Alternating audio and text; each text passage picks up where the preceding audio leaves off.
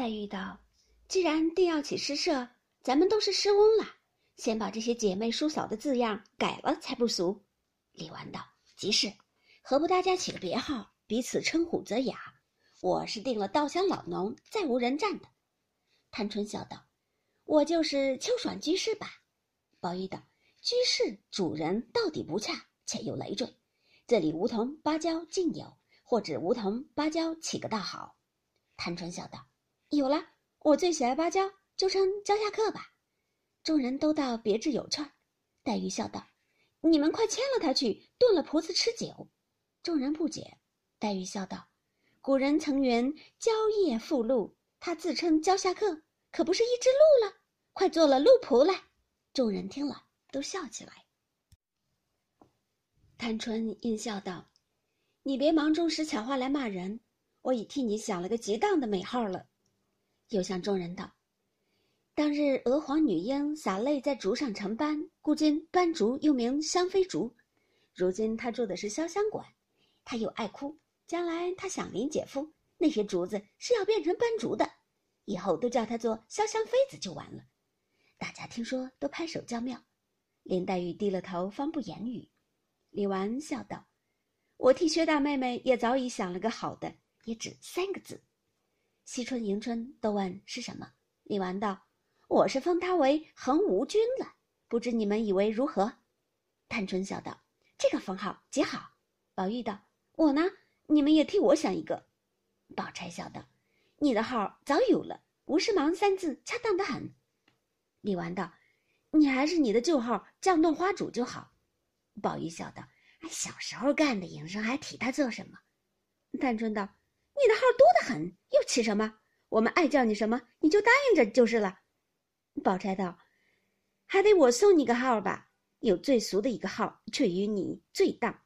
天下难得的是富贵，又难得的是闲散，这两样再不能兼有。不想你兼有了，就叫你富贵闲人也罢了。”宝玉笑道：“当不起，当不起，倒是随你们混叫去吧。”李纨道：“二姑娘、四姑娘起个什么号？”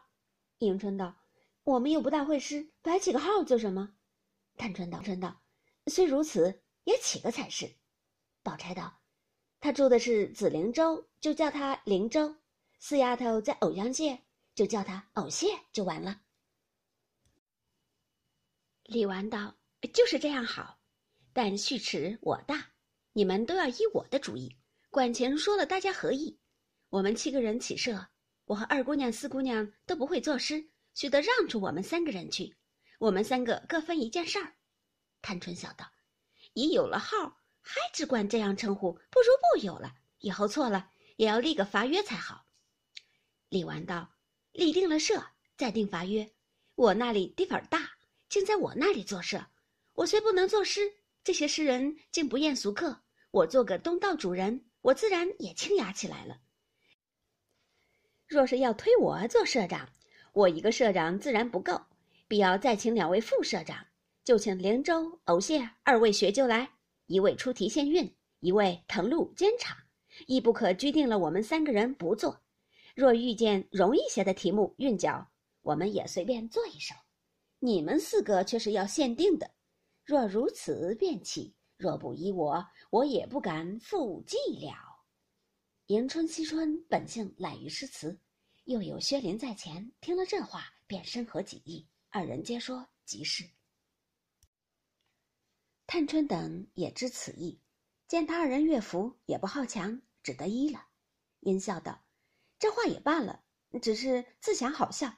好好的，我起了个主意，反叫你们三个来管起我来了。”宝玉道：“既这样，咱们就往稻香村去。”李纨道：“都是你忙。”今日不过商议了，等我再请。宝钗道：“也要议定几日一会才好。”探春道：“若只管会的多，又没趣了。一月之中，只可两三次才好。”宝钗点头道：“一月只要两次就够了。拟定日期，风雨无阻。除这两日外，倘有高兴的，他情愿加一社的，或情愿到他那里去，或复旧的来，亦可使得，岂不活泼有趣儿？”众人都道：“这个主意更好。”